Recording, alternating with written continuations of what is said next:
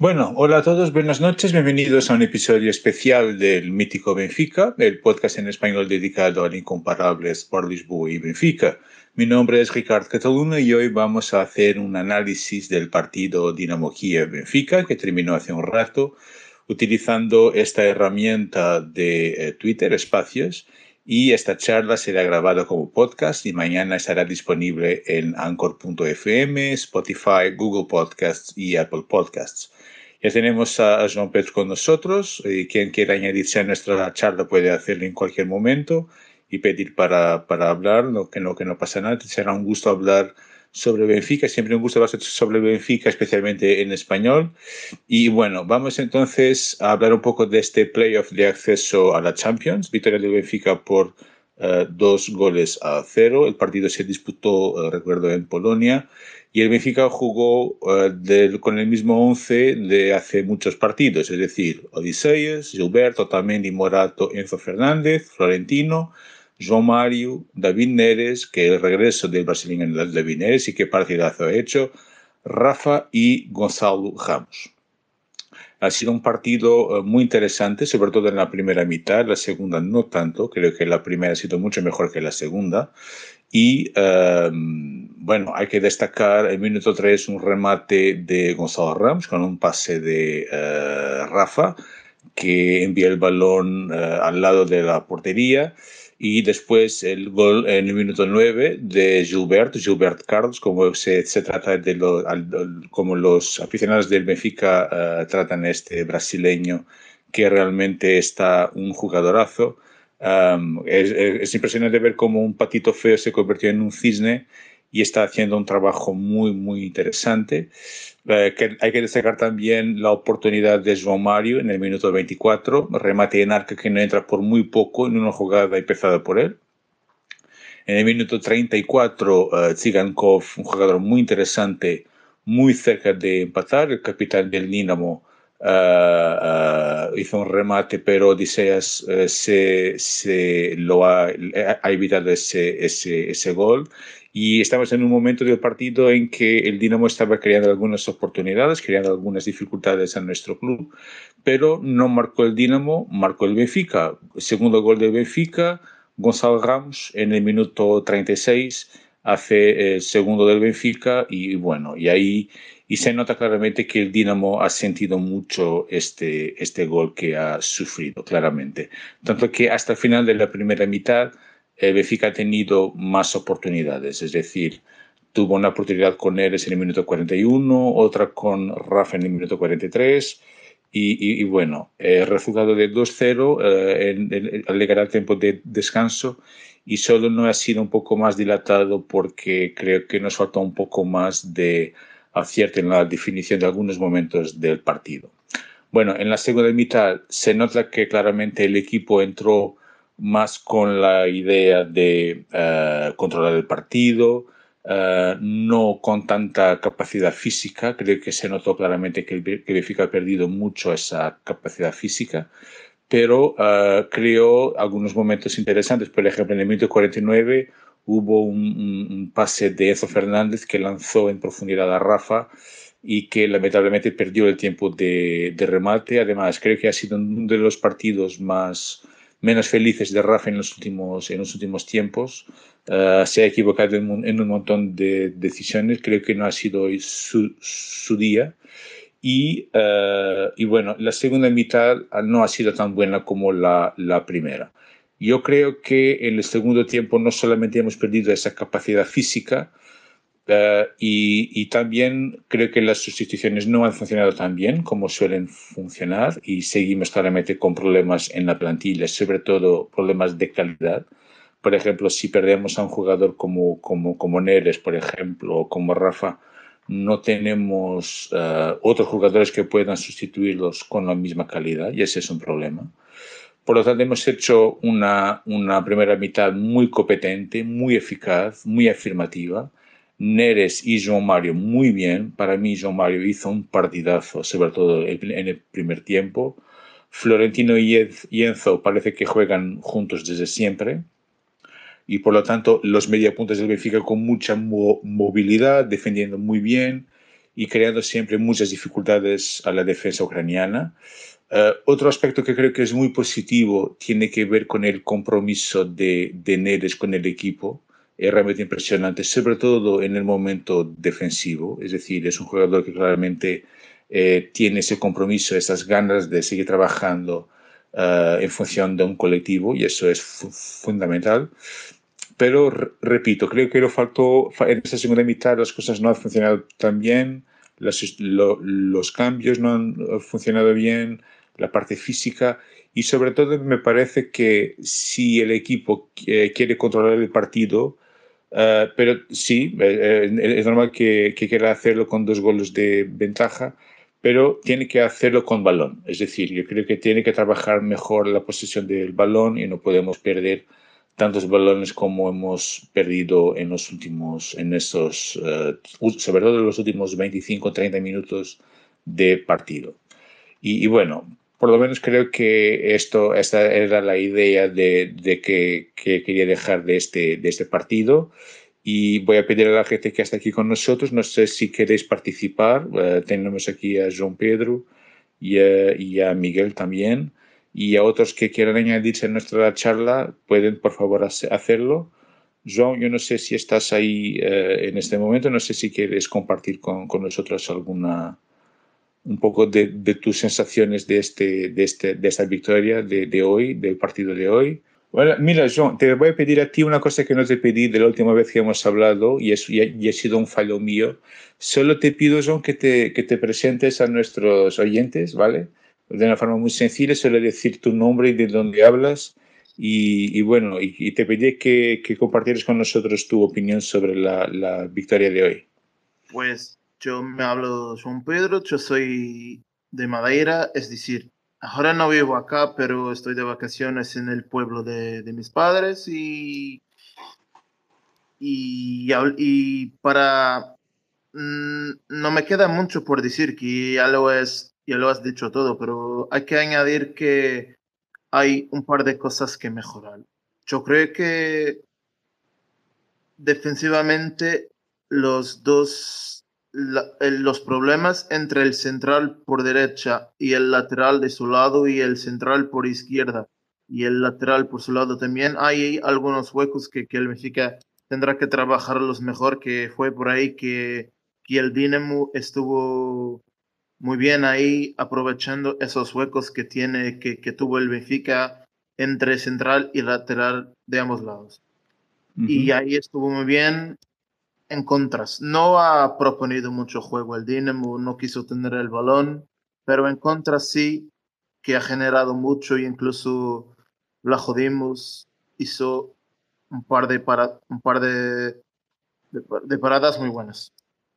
Hay dos que tengo que, hay dos que tengo que destacarle, pero estuvo muy bien, la jodimos.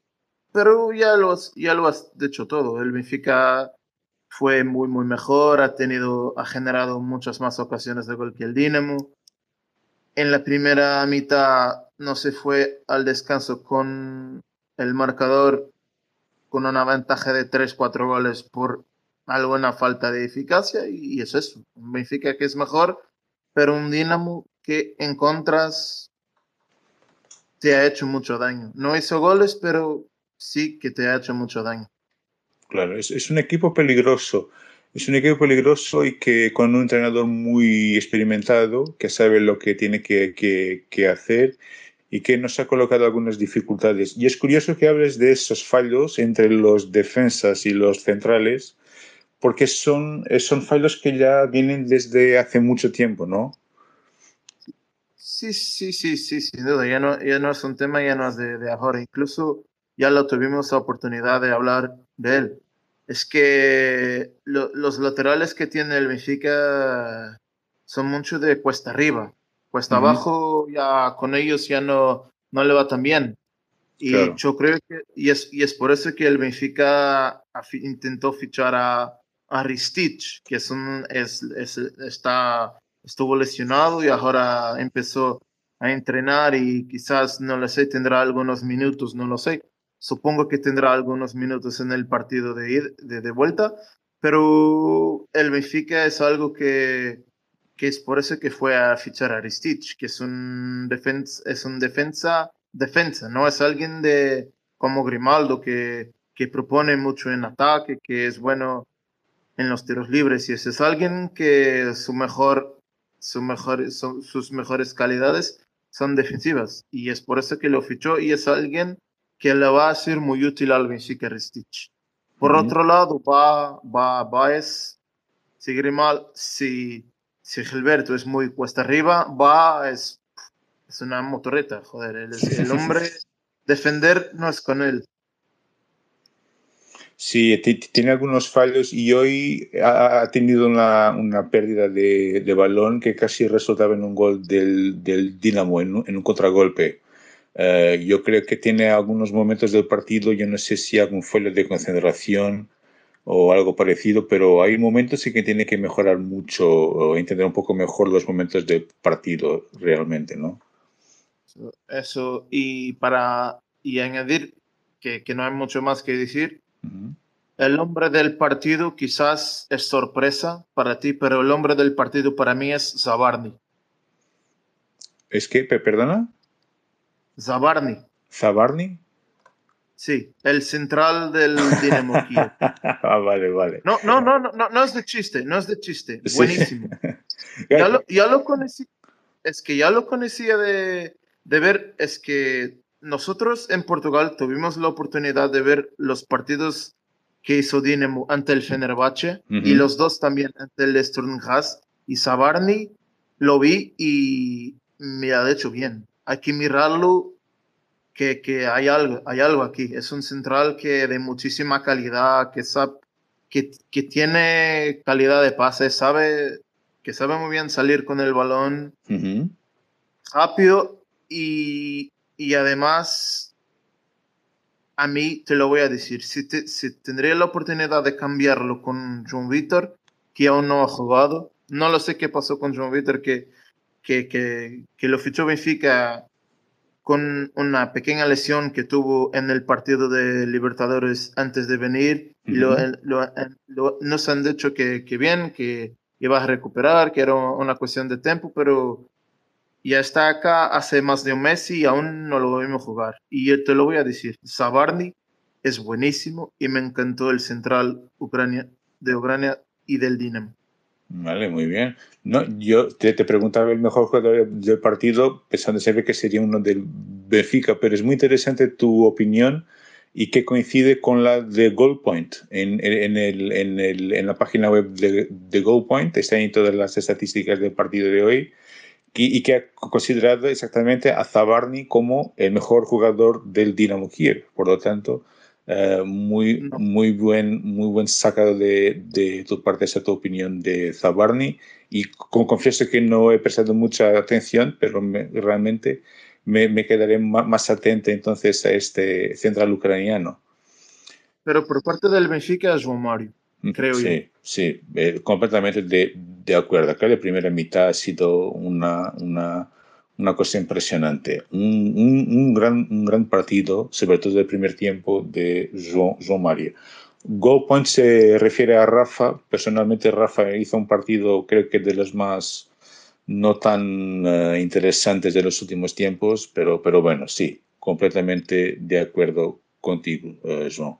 El tema es que el tema de Rafa es que es un jugador que es un jugador que tiene el descaro del uno contra uno, es regateador, está ahí siempre, todas las ocasiones de gol que genera el Benfica, si no es por medio de él, él está involucrado y quizás por eso Goal Point le da una evaluación muy buena. Uh -huh. Pero a mí hoy yo, yo, tengo que decirte que, que João Mario ha sido el mejor después Enzo Fernández que que, que no, no, pues el hombre fue clave. El fichaje de él fue el fichaje clave para esta temporada y, y Florentino, casi, yo creo que Florentino y Enzo Fernández tienen que ser gemelos. Solo puedes ser gemelos. Los, es que no, no lo pueden, no, no queda otra que decir, no queda, no hay más que decir. Claro. Son gemelos los dos. Claro, claro. No, y parece que, que, juegan juntos hace un montón de tiempo, ¿no? parece que han, han nacido para jugar uno con, con, el otro. Es impresionante, claro. Hombre, yo además de esos dos que ha, que ha referido, también quería referir a, a, a, David Neres, que hizo un muy buen partido también. Um, y a Gil, Gil, Gilbert, aquí está el, el, patito feo que se, que se ha convertido en cisne. Y, y hay, que, hay, que, decirlo, un jugador que ha sido muy criticado uh, a lo largo de las últimas semanas, uh, pero Blanco Dimos hoy hizo un partido muy, muy interesante. ¿Qué, ¿Qué te pareció este, la exhibición de hoy, João? Me pareció muy cómodo, es decir, lo hizo bien, le fue, le fue bien lo que, lo que le acostumbra salir bien, que es ahí en la área pequeña, claro. es, muy, es un portero muy ágil, es buen parando, pero no, es, lo, lo fue bien donde le suele ir bien. Tampoco ha tenido que que salir de su área, que poner los... Tampoco ha tenido que salir de, área o eso no. Le fue bien donde le suele, donde las josas le van bien. Y ahí sí jodimos es muy útil y es un muy buen portero. Pero yo creo que el Benfica tendrá que buscar a alguien que aporte más, que sea mejor que él. Vale, muy bien, muy bien. Bueno, uh, João, yo no sé si hay algo más que quieras añadir sobre el partido. Yo creo que, mm. que estamos muy bien, muy bien, uh, estamos con todas las condiciones de acceder a, a, la Champions, pero no podemos dar mucha confianza a este, este Dinamo. No es un equipo tan débil como, como se decía. No sé qué te parece. Débil nunca lo he sido y te lo he hecho cuando estuvimos aquí en el espacio comentando el partido ante el Midtjylland, el partido en en Dinamarca te lo he dicho que el Dinamo iba a ser un equipo muy difícil, pero el Benfica es muy... El, quizás el Dinamo, si estuviese en el percurso, en el percurso liguero, quizás podría estar en mucho mejor, en una mejor etapa, en, mucho, en muy mejor nivel, pero no... Es un equipo que solo está jugando partidos de Champions por el tema de, de la guerra y eso, pero un equipo que hay ahí chavales que hay que y incluso para el Benfica si no tiene bandas te puedo dar un nombre Tsingankov Tsingankov que Benfica no que Benfica no, no, no, tiene bandas y tiene ahí uno que que es que Zabarny y Tsingankov si el Benfica le hace las cosas bien el próximo el partido de, de vuelta es me puedes ayudar el día 23, por lo tanto, el próximo martes. Martes, eso es. El próximo martes ya tienen que quedarse en Lisboa y firmar con el Benfica. eso sería mucha competencia de parte del de Benfica. No sé. Vamos a ver ahora cómo, cómo va a solucionar el caso, el caso Horta ese que parece que es una novela que no termina nunca, pero, pero bueno. Pero sí, me, me, me hablaban muy bien de este Zigankov, ha sido un jugador muy... Es el capitán, ¿verdad? Creo, del... Sí, sí, incluso fue, aparte, fue con Sabarny y Karabayev, Karabayev, el lateral derecho, que cuando...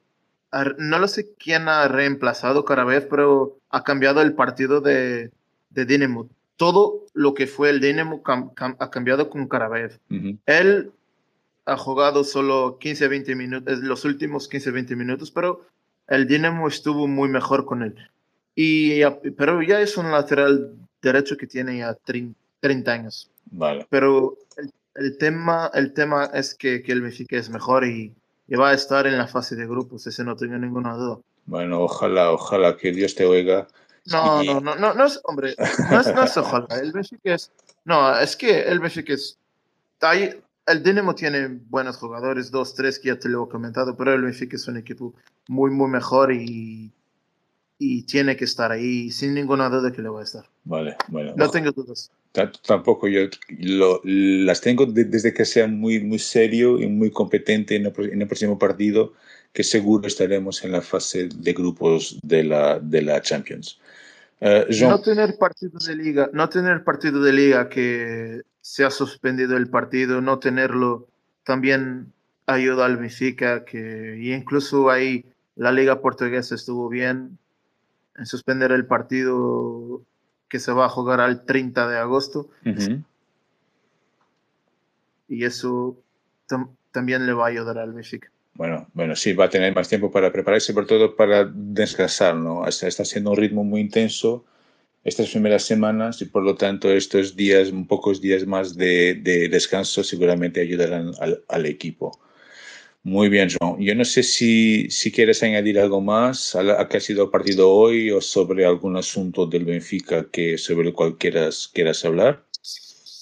Pues decir que mañana las mujeres del Benfica tienen el, el primer partido de, de, calificación para estar en la fase de grupos de la Champions femenina. Uh -huh. Decir que esa calificación se va a jugar en Países Bajos, uh -huh. en el feudo del Twente, que es el equipo que ha organizado, que, que ha organizado y va a recibir esa pool de calificación.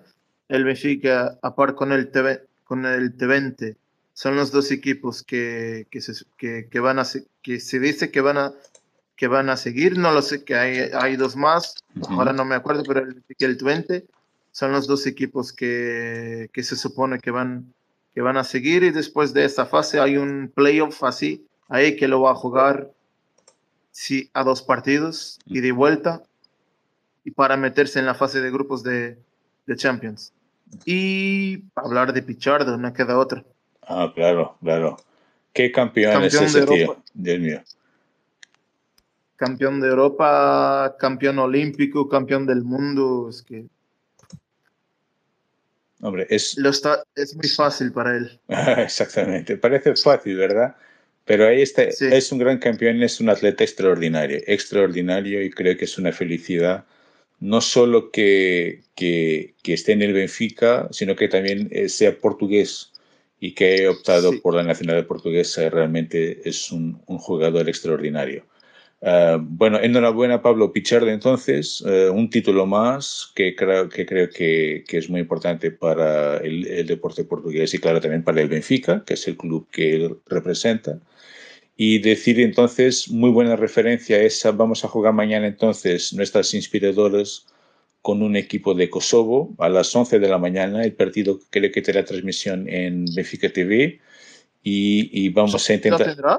Yo creo que sí. Yo no estoy seguro, pero creo que por lo menos lo que he visto. No, pero, a ver, aún no lo sé, pero no, en la app del Benfica uh -huh. en, se, lo que han dicho es que no tenía transmisiones de partido. Uh -huh. No lo sé por qué hay una, si, si le buscas en la app del Benfica, ahí hay una noticia de, de previa al partido uh -huh. y al final ellos, ellos han dicho que no, tendría, no, ten, no iba a tener transmisiones de ah, partido. Vale, es que, que, me quedé con la sensación que había visto que, que tendría transmisión en, en BTV, pero bueno, podemos confirmar eso y después colocamos esa sí, información en el, en el ah, Twitter, por ejemplo. Quizás vale. sea, sea, sea, sea mejor pero muy, muy buena referencia a eso, ¿no? De, del equipo fe, femenino, que, que, tenemos un equipo, este equipo femenino es muy Benfica, es un equipo que está haciendo un, un, recorrido muy interesante y ojalá tenga la oportunidad de acceder a la Champions porque también es una manera de crecer y el fútbol femenino es, es el futuro, creo, es el futuro. Va a pasar Pero no vas a crecer mucho si no te permiten jugar en el Estadio de los. Ah, claro, sí, sí. Esa es otra eh, guerra, es otra guerra esa. Es que de, de, lo que sé, los partidos, puede que si el Benfica enfrente el Sporting para salir campeón o así, se juegue en el Estadio de Luz. Uh -huh. Pero los partidos, esos ante el Sporting, ante el Braga, se van, a, se van a jugar en el centro de entrenamientos del Benfica en el campo número uno del centro de entrenamientos del Benfica, del Benfica Campo. Y claro. eso no puedes crecer y pensar pequeño con un equipo que te ha dado tanto. Claro, claro. Y creo que también algunos partidos serán en el estadio de Tapadinha, creo, eh, en Lisboa. Pues, pues sí, sí, el Benfica tiene el costumbre de jugar en dos céspedes. El de la Tapadinha, que es el estadio, y el estadio del Cova da Piedad. Ah, sí, sí. Ya, sí. ya, ya ha jugado en los dos. Ahora a ver dónde va a jugar, pero por lo que sé, los partidos esos entre el Braga y el Sporting los van a jugar en el campo número uno del centro de entrenamientos del Benfica. Vale, vale. Bueno, Ojalá que, que, que, jueguen más veces en el estadio. Yo entiendo que, que, no pueden jugar siempre, porque claro que será difícil, pero algunos partidos... No, siempre, pero... Sí, sí, pero algunos partidos, como estabas diciendo, partidos frente al Sporting, frente a esos equipos, estos juegos internacionales, por ejemplo, yo creo que tendríamos todas las condiciones de hacerlo en el estadio de, de luz y, y recuerdo que el Barça, por ejemplo, si el Barça consigue meter 70.000 personas en el Camp Nou para, 90.000 no, no, para ver un partido del equipo femenino, hombre, tenemos que conseguir por lo menos unos 30.000, ¿no? Yo creo que aquí el Benfica tiene que trabajar un poco mejor la, no solo la difusión de, la, sobre la, de, de, información sobre el equipo, para también ayudar a promocionar este equipo un poco más, porque es un equipo que se lo merece todo. Y, a ver, tampoco en, en, España ya el fútbol femenino está a un nivel muy profesional que acá aún no lo está.